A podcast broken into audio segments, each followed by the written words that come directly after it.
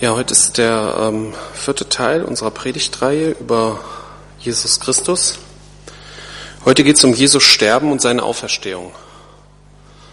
Ähm, ja, auf der Suche nach einer Einleitung zu diesem Thema fiel mir ein Film ein, den ich vor ein paar Jahren mal gesehen hatte. Der hieß Das Jesus-Video. Dieser basiert auf einem gleichnamigen Buch mit ähnlicher Handlung, aber ich kenne nur den Film.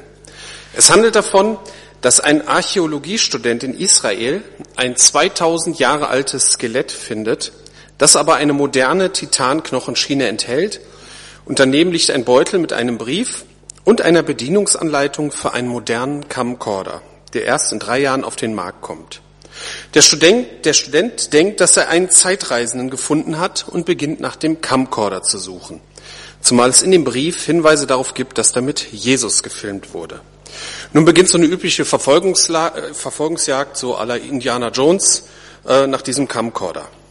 Und bei dem Film spielt natürlich auch die katholische Kirche mit, die eine Veröffentlichung des Videos verhindern will, weil dadurch die Grundlagen der Kirche zerstört werden könnte. Am Ende wird das Video dann zerstört. Man konnte kurz vorher Jesus in einer Grabkammer liegen sehen und der Film lässt offen, ob Jesus auferstanden ist.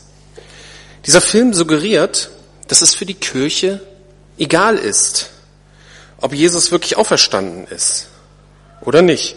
Wichtig ist nur, dass die Mitglieder glauben und falls es gegenteilige Beweise geben sollte, dann müssten sie vernichtet werden. In einer Kritik zu diesem Film wird in ähnlicher Weise argumentiert. Ähm, da steht das so, denn jeder Leser von das Jesus-Video wird wissen, dass es letztendlich im Gesamtzusammenhang sogar egal ist, ob jemals wirklich ein Jesus Christus gelebt hat oder nicht, da nicht seine Person wichtig war, sondern nur seine Botschaft. Ja, was soll man davon halten? Ist die historische Wahrheit wirklich zweitrangig? Hätte man mit einer Kamera Jesu Tod und seine Auferstehung wirklich filmen können, wenn es so ein Gerät damals schon gegeben hätte?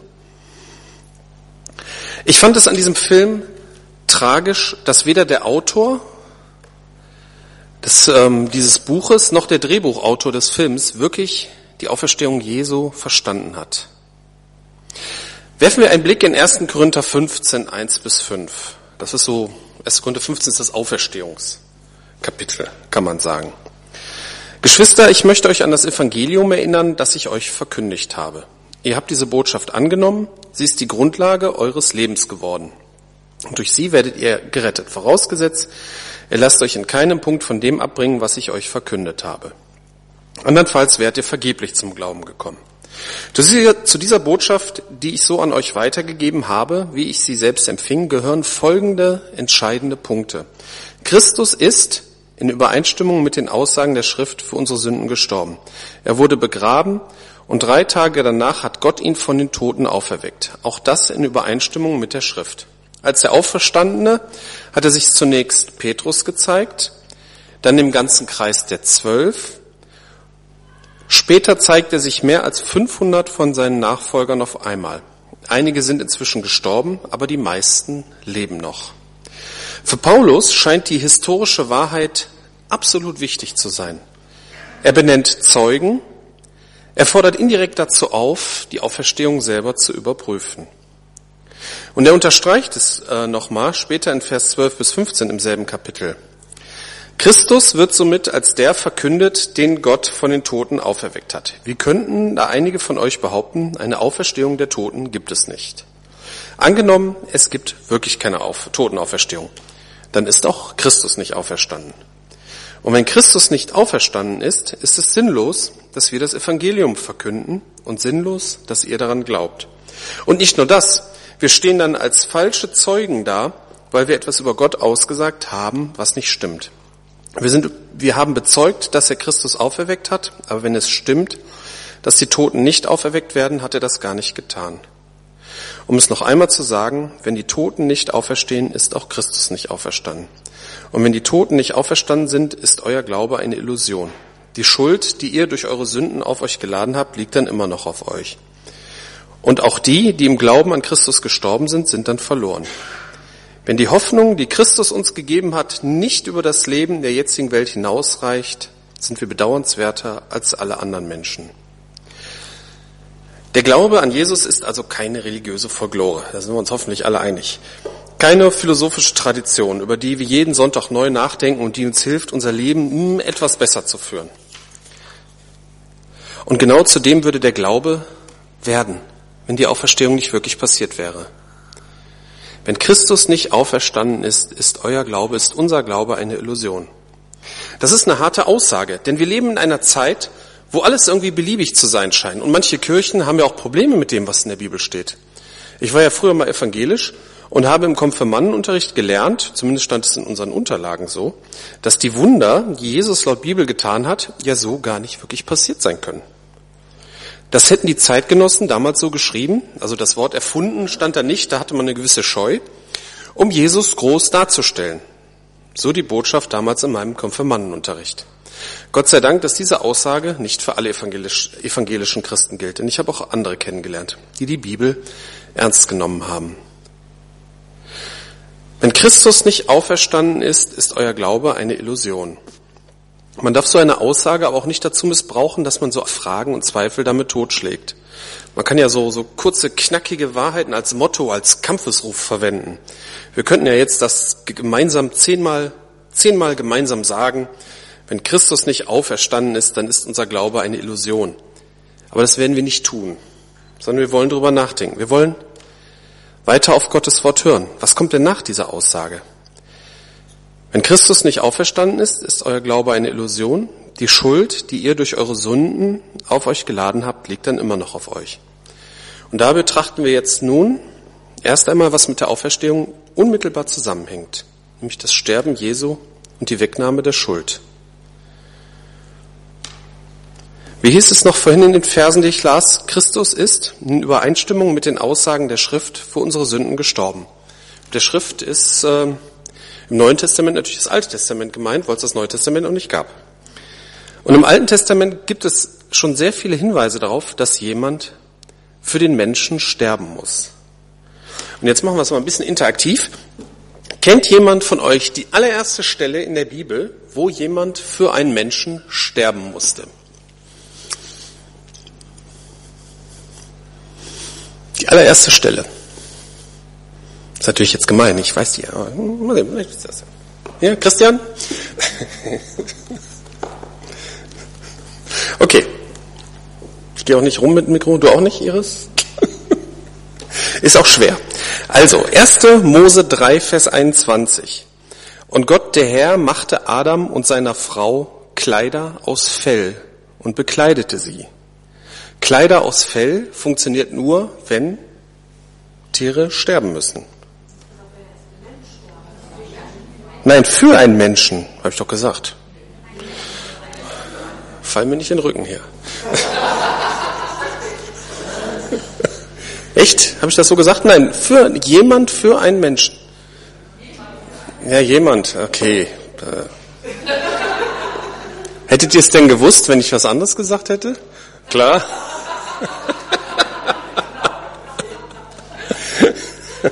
Okay, okay, dann habe ich es missverständlich äh, formuliert, ja. Also, Kleider aus Fell. Ähm, die hatten vorher ja andere Kleider, nämlich das ist in demselben Kapitel in Vers 7 beschrieben. Da wurden beiden, Adam und Eva, die Augen geöffnet und sie erkannten, dass sie nackt waren. Und sie banden sich Feigenblätter um und machten sich Schurze. Daher kommt ja das sprichwörtliche Feigenblatt, das nur so tut, als würde es helfen. Bei gutem Wetter und Abwesenheit von Problemen kann man ja auch problemlos in Badehose und Bikini rumlaufen. Das reicht dann ja auch. In rauer Witterung, bei Kälte hilft es nicht. Da braucht man ordentliche Kleidung. Und dafür mussten Tiere sterben. Polyester gab es damals noch nicht. Diese Begebenheit ist ein hervorragendes Bild dafür, wie der Mensch versucht, sich selber zu helfen. Manchmal klappt es, aber wenn es hart auf hart kommt, dann reicht es nicht. Insbesondere wenn es um Schuld geht. Man kann sich einreden, dass Schuld nicht so schlimm sei. Man kann versuchen, Schuld zu verdrängen oder Schuld auf andere zu übertragen. Aber Schuld vor Gott ist etwas Reales, was man sich nicht so einfach weg einbilden kann. Wir finden in diesem Text, der auf diese Feigenblatt-Bibelstelle folgt, noch mehr davon. Und Adam und Eva hörten die Stimme des Herrn, der im Garten wandelte, als der Tag kühl war. Und der Mensch und seine Frau versteckten sich vor dem Angesicht Gottes des Herrn hinter den Bäumen des Gartens. Da rief Gott der Herr den Menschen und sprach, wo bist du? Und er antwortete, ich hörte deine Stimme im Garten und fürchtete mich, denn ich bin nackt, darum habe ich mich verborgen. Der erste Effekt von Schuld. Man will sich vor Gott verbergen. Eigentlich will man sich generell verbergen. Ne? Wie Redensart, würde sich der Boden auftun und mich hinwegnehmen. Wenn man irgendeinen Murks gemacht hat, dann will man dem Geschädigten üblicherweise nicht begegnen. Zumindest für mich ist das manchmal eine ziemliche Überwindung, gegenüber einem anderen Schuld zu bekennen und sich zu entschuldigen. Aber da bin ich wohl nichts Besonderes. Und dann sprach Gott, wer hat dir gesagt, dass du nackt bist? Hast du etwa von dem Baum gegessen, von dem ich dir geboten habe, du sollst nicht davon essen? Da antwortet der Mensch, die Frau, die du mir zur Seite gegeben hast, gab mir von dem Baum und ich aß. Da sprach Gott der Herr zu der Frau, warum hast du das getan? Die Frau antwortete, die Schlange hat mich verführt, da habe ich gegessen. Der Klassiker, ne? Sie war's, er war's. Schuld ist uns so unangenehm, dass wir sie schnellstmöglichst loswerden wollen. Das geht sogar so weit, dass bei Gesprächen über Problemlösungen als erstes immer die Schuldfrage angesprochen wird. Ne? So auf der Firma kann das passieren, ne? so auf der Arbeit. Kollege 1 sagt, diese Technik funktioniert nicht so richtig, da müssen Änderungen vorgenommen werden. Kollege 2, ja, das stimmt, aber als wir das gebaut haben, konnten wir nicht wissen, dass das unter heutigen Bedingungen nicht funktioniert. Wahrscheinlich ist es gar nicht wichtig, wer damals eine falsche Entscheidung getroffen hat. Es geht nur darum, das Problem zu lösen. Aber trotzdem wollen wir unsere Schuld kleinreden. Und das ist oft sogar verständlich, denn man hat ja nicht bewusst Murks gemacht, sondern durch fehlende Informationen, veränderte Bedingungen diese falsche Entscheidung getroffen. Also muss man sich rechtfertigen. Gibt dann noch so ein paar Tricks, ne? wenn zum Beispiel das Eingeständnis von Fehlern geht, dann redet man von wir. Und wenn etwas gut lief, dann redet man von ich. Allerdings kann man sich damit bei Kollegen auch unbeliebt machen. Einfacher ist es, wenn einer im Team die Firma verlassen hat. Dann könnte ein Dialog auch anders ablaufen. Kollege 1, diese Technik funktioniert nicht so richtig, da müssen Änderungen vorgenommen werden. Kollege 2, ja, das stimmt, aber das hat maßgeblich der Kollege 3 gebaut, der nicht mehr da ist. Auch diese Strategie ist etwas kurzsichtig, weil man sich damit ebenso unbeliebt machen kann. Insbesondere, wenn das so nicht stimmt. Ich denke, dass diese Beispiele uns bekannt vorkommen. Bei anderen oder bei uns selbst. Aber Schuld ist etwas, was nicht nur in den Augen der anderen existiert, sondern vor Gott eine Realität ist gegen die solche Feigenblätter nicht wirklich helfen.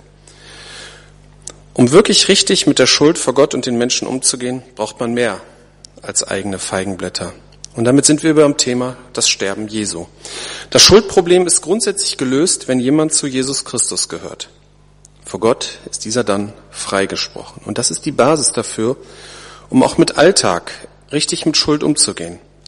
Wir brauchen dann keine feigenblättlichen Strategien mehr, um unsere Schuld abzuwälzen, womöglich noch auf andere, sondern man ist frei, zu seinem Murks zu stehen, seine Schuld vor Gott, vor den Menschen zu bekennen und sich zu ändern, weil man sich über die Realität der Schuld bewusst ist. Dazu noch zwei Verse aus dem Römerbrief, Römer 5, 1 und 2. Nachdem wir aufgrund des Glaubens für gerecht erklärt worden sind, haben wir Frieden mit Gott durch Jesus Christus, unseren Herrn. Durch ihn haben wir freien Zugang zu der Gnade bekommen, die jetzt Grundlage unseres Lebens ist. Und im Glauben nehmen wir auch das in Anspruch. Darüber hinaus haben wir eine Hoffnung, die uns mit Freude und Stolz erfüllt. Wir werden einmal an Gottes Herrlichkeit teilhaben. Dem Frieden mit Gott steht die eigene Schuld entgegen und durch Jesus Christus wird die Schuld in den Augen Gottes weggenommen. Das muss die Grundlage eines jeden Christen sein. Sonst ist er oder sie irgendwie kein Christ. Es geht nicht um ein Gefühl.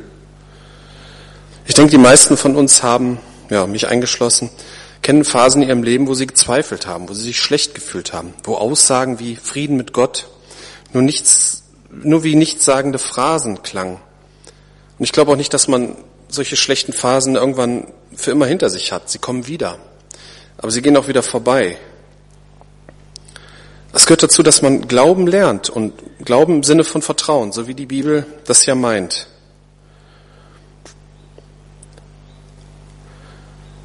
Das Vertrauen auf Gott so zu lernen, wie Kinder auf ihre Eltern vertrauen. So werden wir Gottes Frieden, seine Gnade und Hilfe immer mehr und immer wieder neu erleben. Aber das ist noch nicht alles. Darüber hinaus haben wir eine Hoffnung. Und nun betrachten wir noch einmal Jesu Auferstehung. Wir haben ja vorhin schon drüber nachgedacht, dass in der Bibel die historische Wahrheit der Auferstehung betont wird. Wie hieß es noch in 1. Korinther 15, 17 bis 19? Und wenn Christus nicht auferstanden ist, ist euer Glaube eine Illusion. Die Schuld, die ihr durch eure Sünden auf euch geladen habt, liegt dann immer noch auf euch. Und auch die, die im Glauben an Christus gestorben sind, sind dann verloren. Wenn die Hoffnung, die Christus uns gegeben hat, nicht über das Leben in der jetzigen Welt hinausreicht, sind wir bedauernswerter als alle anderen Menschen. Warum ist es so wichtig, dass unsere Hoffnung über das Leben in der jetzigen Welt hinausreicht? Würde es nicht reichen, hier auf der Erde ein gutes, erfülltes Leben zu haben? Ich denke, dass in jedem Menschen irgendwie der Wunsch, manchmal auch tief verborgen, vorhanden ist, die Begrenztheit seines Lebens zu überwinden. Das äußert sich in verschiedenen Weisen. Bei irgendwelchen Herrschern, die monumentale Bauten erstellen, bei reichen Leuten, die Stiftungen ins Leben rufen nach ihrem Namen, Künstler, die sich verewigen, bis hin zu alten Leuten, ihre Lebenserinnerungen aufschreiben, um nicht in Vergessenheit zu geraten. Keiner möchte vergessen werden. Und diese tiefe Sehnsucht hat Gott wohl deswegen in jeden Menschen gelegt, weil es eben noch mehr gibt als dieses irdische Leben. Nach dem Tod ist nicht alles vorbei. Als Christ hat man die begründete Hoffnung, die Ewigkeit mit Jesus Christus zu verbringen. Normalerweise wird in den meisten christlichen Kirchen an Ostern besonders die Auferstehung Jesu gefeiert. Mich stört das ein bisschen. Zum einen gehöre ich eher zu den Leuten, die nicht zwischen heiligen und gewöhnlichen Tagen unterscheiden, so wie das in Römer 14, Vers 5 steht. Zu anderem halte ich die Auferstehung Jesu für zu wichtig, um nur an einem Tag im Jahr dran zu denken. Wenn diese Auferstehung Jesu unser Leben prägt, was bedeutet das dann? Unser Leben geht nach unserem Tod weiter. Wir haben eine ewige Perspektive. Das bedeutet nicht, dass wir den Alltag oder den, unsere Pflichten vernachlässigen oder dass wir allem Spaß entsagen müssen und uns nur mit geistig-biblischen Ewigkeitsthemen beschäftigen müssen. Aber unser Leben kann eine andere Ordnung, eine, bekommen andere Priorisierung. Was ist uns wichtig? Unser Alltag, unser Garten, unsere andere Menschen, unsere Familie, unser Job, unser Glauben, unsere Gemeinde und so weiter? Ich habe bewusst eine völlig beliebige Reihenfolge gewählt, denn diese Priorisierung die liegen in unserer persönlichen Verantwortung vor Gott. Was bekommt welche Wichtigkeit, wenn wir die Auferstehung Jesu vor Augen haben? Und damit unsere Ewigkeit. In 1. Korinther 15, Vers 32 schreibt Paulus aus dem eigenen Erleben, warum für ihn die Auferstehung wichtig ist. Hier in Ephesus hatte ich mit Gegnern des Evangeliums eine Auseinandersetzung, die wie ein Kampf mit wilden Tieren war ein Kampf auf Leben und Tod. Weshalb hätte ich mich darauf einlassen sollen, wenn ich nicht überzeugt wäre, dass es eine Auferstehung der Toten gibt? Wenn die Toten nicht Auferstehung, auferstehen, können wir es gleich mit denen sagen, die halten, können wir es gleich mit denen halten, die sagen, kommt, wir essen und trinken, denn morgen sind wir tot. Paulus riskierte sein Leben für die Botschaft von Jesus Christus, nur weil er sich der Auferstehung bewusst war. Trotzdem hat er auch einen Beruf, er war Zeltmacher, also ein normales Handwerk. Er war mit diversen Leuten befreundet, auch mit Nichtchristen. Ne, es wird in einem Nebensatz mal in der Postgeschichte erwähnt, dass er mit, ähm, mit irgendwelchen heidnischen Priestern befreundet war. Und äh, das war, denke ich mal, nicht so eine Facebook-Freundschaft, äh, die einfach gesammelt wurde, sondern er wird auch Zeit mit denen verbracht haben. Und vielleicht ist er mit denen abends auch mal ein Bier trinken gegangen, sage ich jetzt mal so ein bisschen salopp.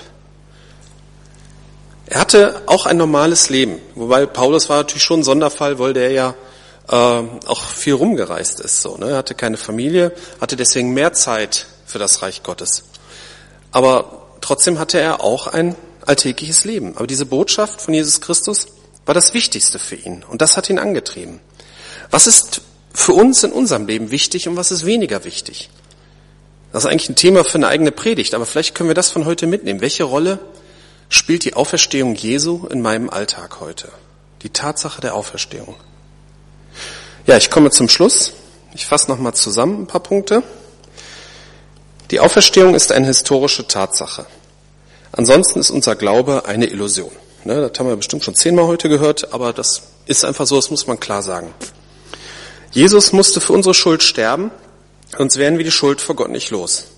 Wir hatten ja die Gegenüberstellung der Feigenblätter und der Tierfälle für den Vergleich von menschlicher Lösung, für den Umgang mit Schuld, mit Jesu Tod am Kreuz.